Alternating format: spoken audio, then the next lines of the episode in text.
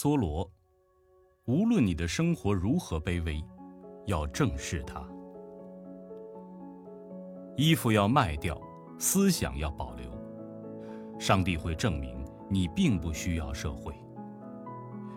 如果我被终日关闭在阁楼的一隅，如同一只蜘蛛，只要我还有自己的思想，那么世界还是原来那样大。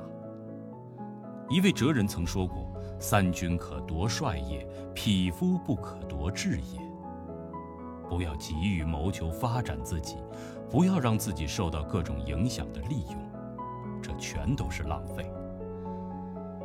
谦卑如同黑暗，展现着天国之光；贫穷与卑贱的阴影笼罩着我们。看啊，天地万物在我们的眼界中扩大了。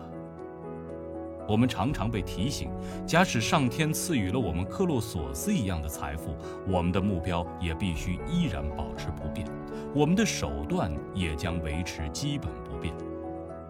此外，如果你受到贫困的约束，比如买不起书和报纸，你的经验不过是仅限于最有意义、最为重要的那一部分。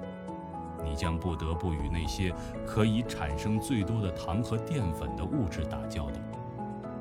但是，最接近骨头的地方，生活最甜美。